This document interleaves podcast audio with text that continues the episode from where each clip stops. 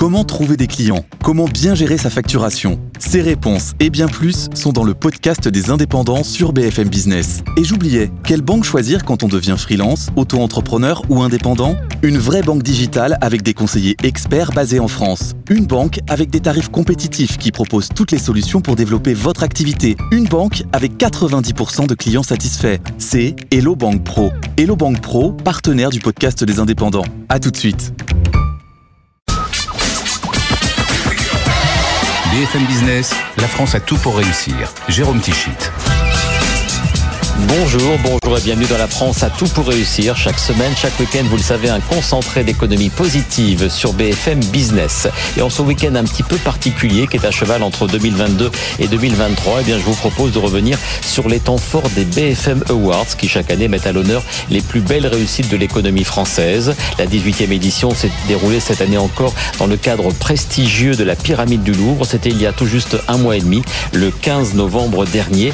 Et parmi les lauréats 2022, il y avait Guillaume Faury, désigné manager de l'année pour Airbus. Il succédait à Bernard Charles de Dassault Systèmes. Quant aux entrepreneurs de l'année, ce sont les dirigeants de deux ETI en pleine croissance qui avaient été récompensés, Pauline Duval et Raphaël Gorger.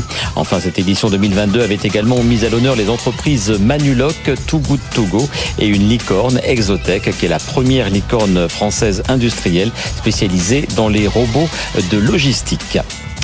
Et pour commencer cette émission, eh bien, spécial Awards, on était parti à l'international. Je vous propose donc de démarrer en découvrant le vainqueur du prix Conquête à l'international. C'est un grand géant de la mobilité durable avec des produits comme le TGV bien sûr, mais pas seulement, qui s'exporte très bien et dans le monde entier. Cette euh, entreprise, c'est bien sûr Alstom. Et on va donc écouter euh, celui qui a été récompensé pour Alstom, tout simplement son président, Henri Poupard-Lafarge.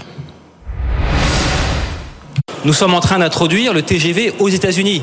États-Unis, le pays de l'avion, le pays de la voiture. Grâce à tous euh, nos efforts, à grosse technologie, nous allons pouvoir rendre cette mobilité plus durable. Mais la semaine dernière, j'étais euh, euh, au Brésil et c'est tout aussi important pour moi d'apporter la TGV aux États-Unis que d'apporter la technologie du monorail au Brésil, qui permet à des quartiers défavorisés de Sao Paulo, au lieu de mettre deux heures pour aller travailler, ils vont mettre plus qu'un quart d'heure, vingt minutes. Donc l'impact positif de nos solutions se déploie bien sûr non seulement en France, mais à travers le monde. Alors comme on est en tout petit comité, est-ce que vous accepteriez de nous partager une recette euh, secrète justement pour la conquête à l'international?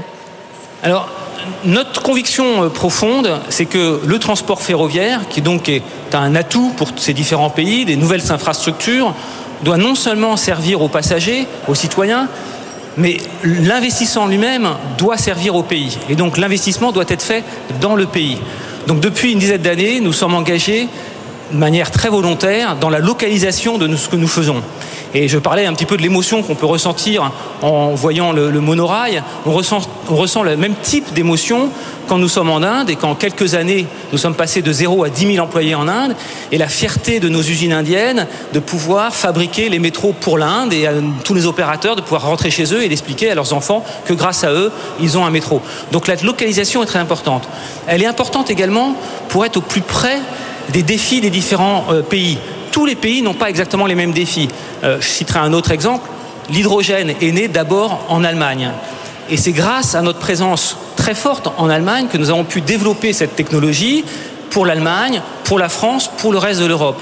Donc c'est très important pour nous d'être au plus près de nos différents euh, marchés.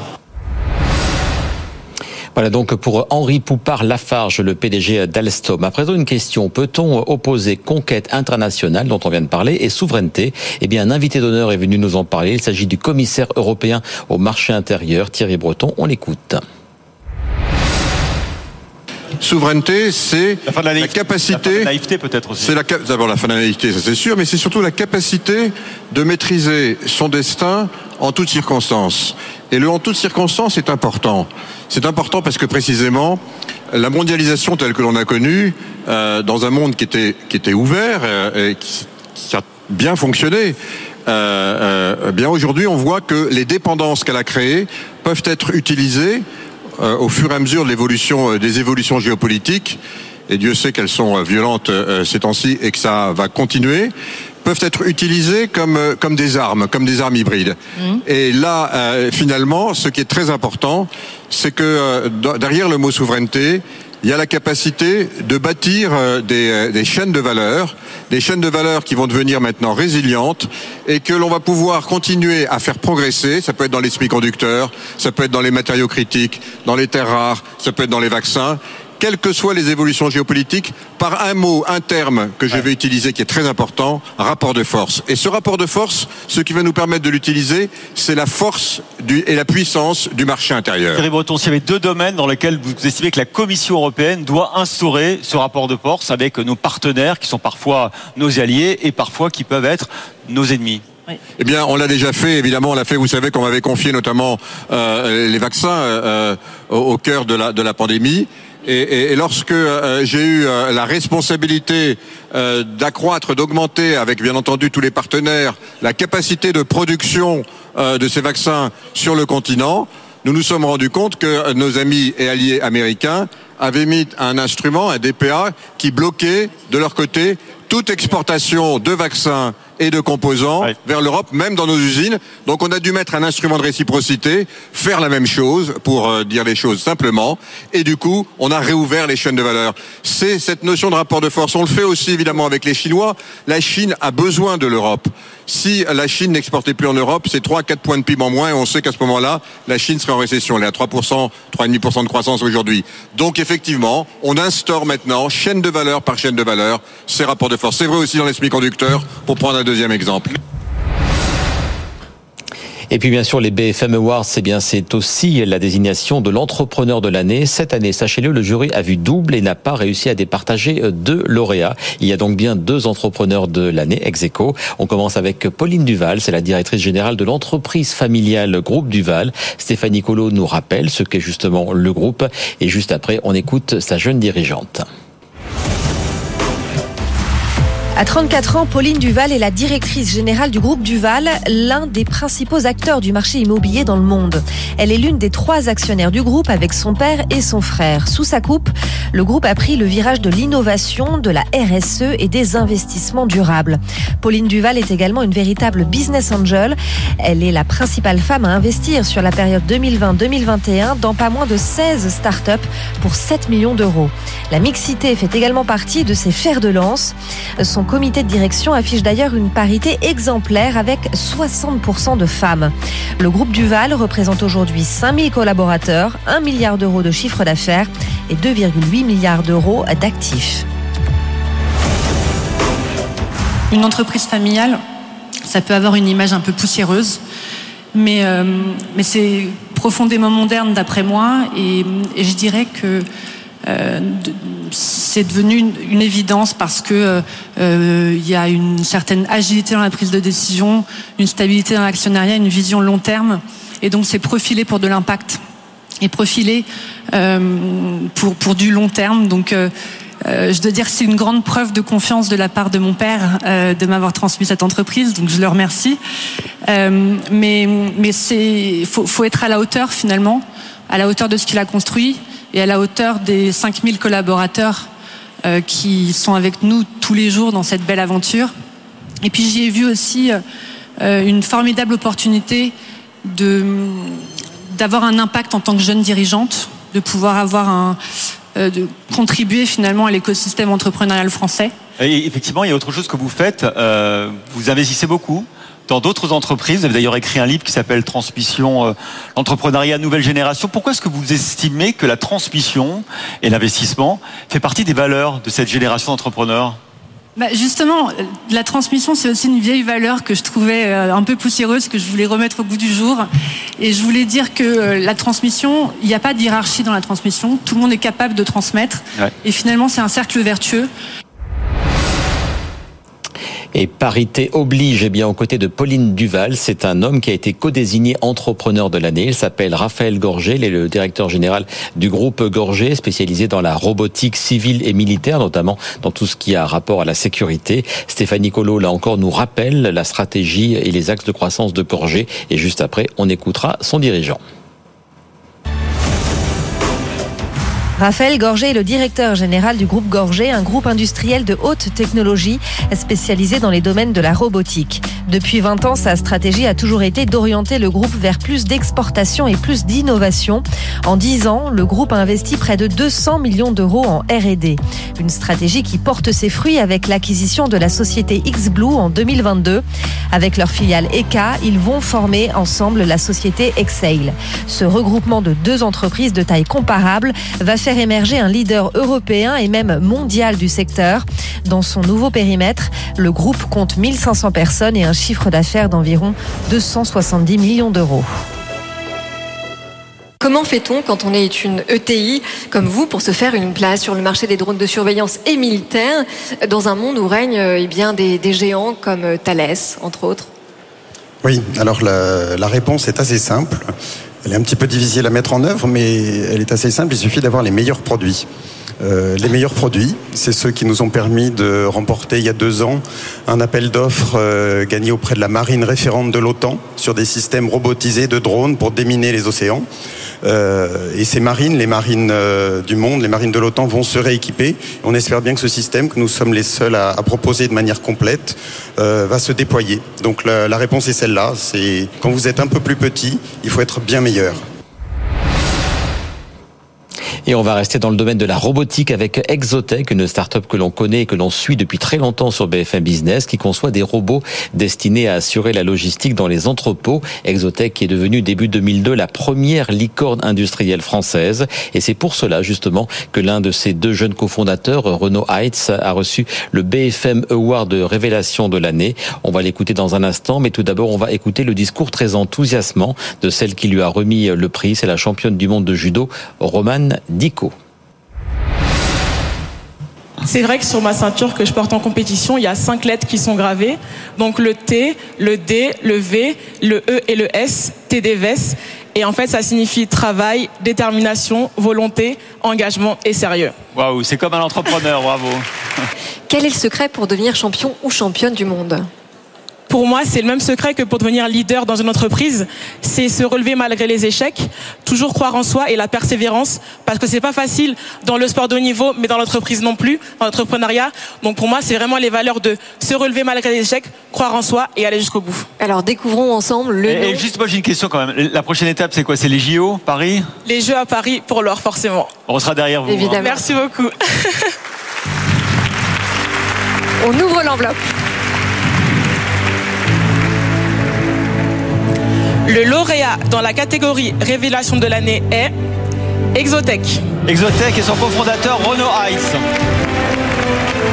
La société Exotech, cofondée par Renaud Hetz et Romain Moulin, fournit des flottes de robots capables d'évoluer en trois dimensions à l'intérieur des entrepôts afin d'améliorer l'efficacité opérationnelle et la rentabilité.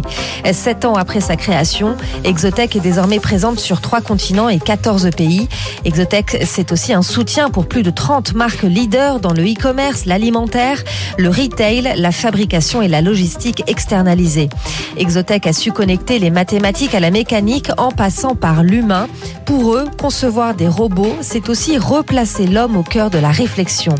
Véritable ADN de l'entreprise, la R&D s'appuie sur l'excellence de la formation française et développe des innovations pour répondre aux enjeux de l'entrepôt du futur. Valorisée 2 milliards de dollars, Exotech est la première licorne industrielle française. Elle ambitionne d'accélérer son expansion à l'international et de devenir le leader mondial de la robotique logistique.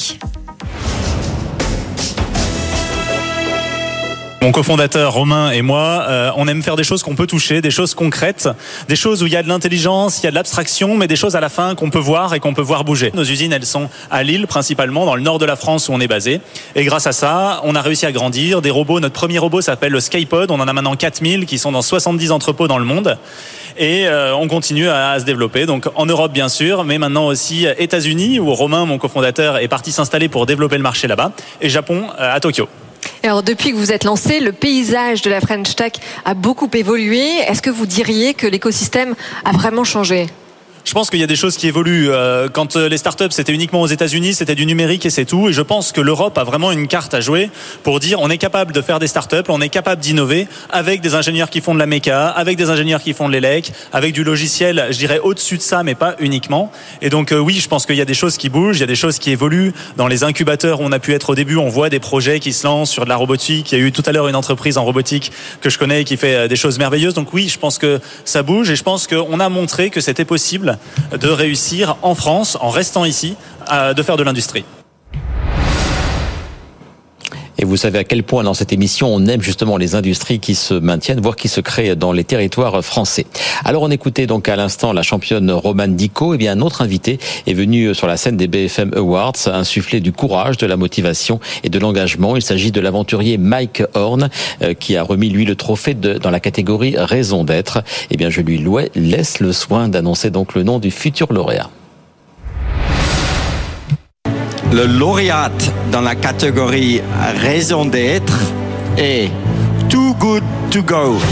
Avec Lucie Bach, sa cofondatrice, qui va nous rejoindre.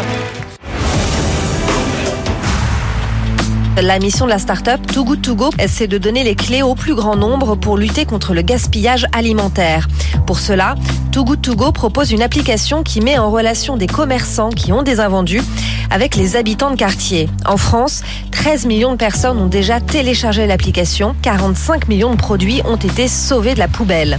Too Good To Go travaille avec 35 000 partenaires sur tout le territoire. Autre objectif, sensibiliser le plus grand nombre.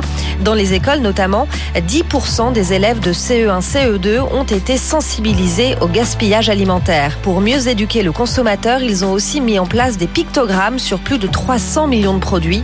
Leur projet, c'est donc de lutter contre ce gaspillage dans les foyers, mais aussi dans les supermarchés. Aujourd'hui, le but de Too c'est de trouver une solution durable pour éviter le gaspillage alimentaire en amont, avant même qu'il ne finisse sur l'application. Euh, Too Good To Go, c'est la septième appli la plus téléchargée au monde euh, en 2022. Donc euh, la première, c'est McDonald's. Il va falloir encore euh, monter les échelons pour, pour changer les choses. Mais non, on se rend compte que en fait aujourd'hui, les gens alliés combat écologique, tout avec les contraintes financières que beaucoup d'entre nous traversent, je pense que c'est essentiel. Et avec la réduction du gaspillage alimentaire, bah, on lie pouvoir d'achat et impact écologique. Et je pense qu'il faut trouver ces solutions aujourd'hui qui nous permettent de faire les deux à la fois, même les trois, puisqu'il y a aussi le combat social. Et c'est pour ça qu'on essaye de faire évoluer les choses au quotidien.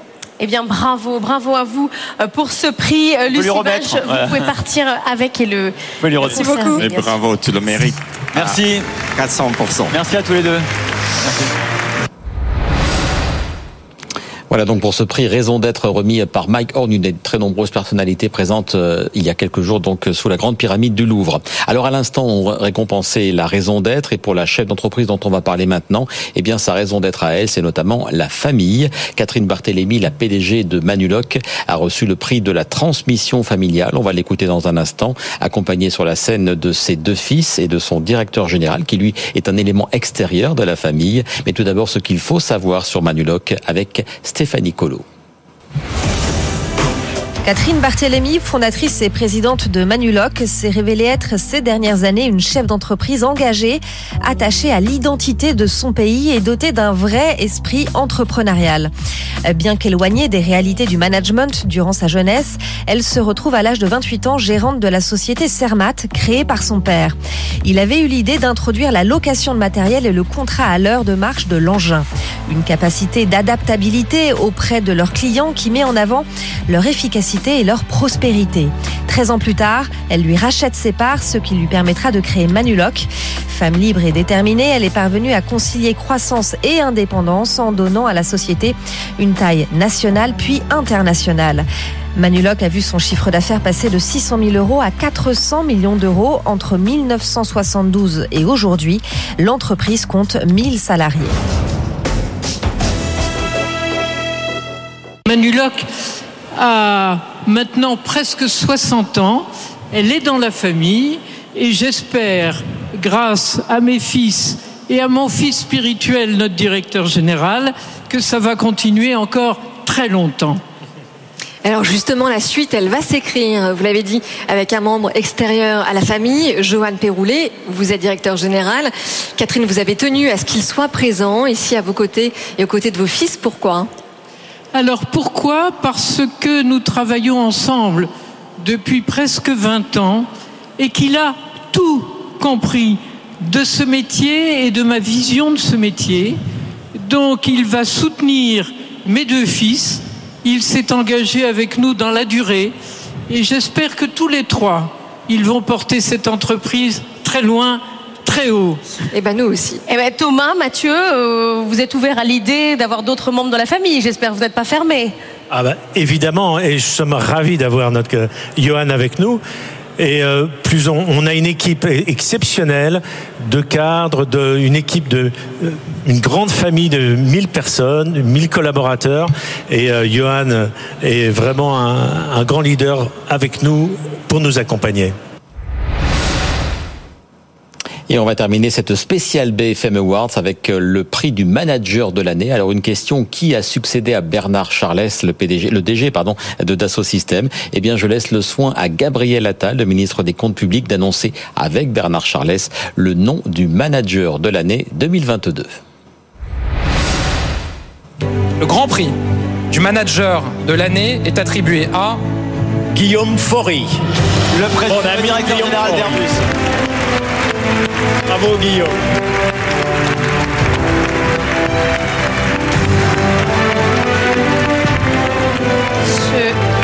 Je, propose que Bernard Charles vous porte votre prix.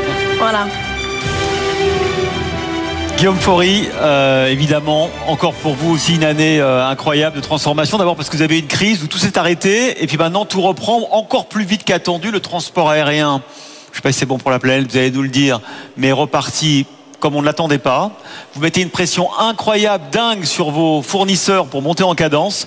Vous visez 75 avions à 320 par mois en 2025. Certains nous disent euh, il y va un peu fort, hein, Guillaume Pourry. Euh, vous arrivez à faire les stop come go comme ça? C'est vrai qu'on a traversé euh, des périodes de montagnes russes absolument incroyables. On était en très forte montée en cadence au moment où on a été frappé par le Covid. Le transport aérien mondial s'est arrêté. Il a fallu s'adapter à toute vitesse à la baisse, tout en gardant euh, la vision long terme et la capacité à rebondir et être capable de préparer les grandes transformations, dont on va parler un petit peu, j'imagine. Et puis là, voilà, le redémarrage, et effectivement, on repart vers des euh, niveaux de production très importants. On a un carnet de commandes qui correspond au rythme de production d'aujourd'hui à plus de 10 ans. Et donc, euh, ben, nos clients sont impatients, et donc effectivement, on essaie de tirer toute la supply chain, tous les fournisseurs avec nous pour euh, assumer cette responsabilité qui est quand même extrêmement positive d'avoir beaucoup de clients. Voilà donc pour le résumé forcément non exhaustif de cette cérémonie des BFM Awards qui avait eu lieu donc il y a un peu plus d'un mois, le 15 novembre, à la Pyramide du Louvre. Vous apercevez la photo finale avec tous les lauréats et tous les remettants. Il y avait eu aussi une séquence très forte et inédite avec Christophe Jacubizine, Laure Closier et Anthony Morel dans le métavers. Bref, comme chaque année, la quintessence de l'économie positive que l'on défend depuis si longtemps sur BFM Business. Et c'est aussi le credo, vous le savez, de la France à tout pour réussir qui reviendra bien sûr dès le week-end prochain, les 7 et 8 janvier pour un numéro inédit, le premier de 2023. D'ici là, très bonne fête de fin d'année avec un peu d'avance, très belle année 2023 et donc à très vite sur BFM Business. BFM Business, la France a tout pour réussir.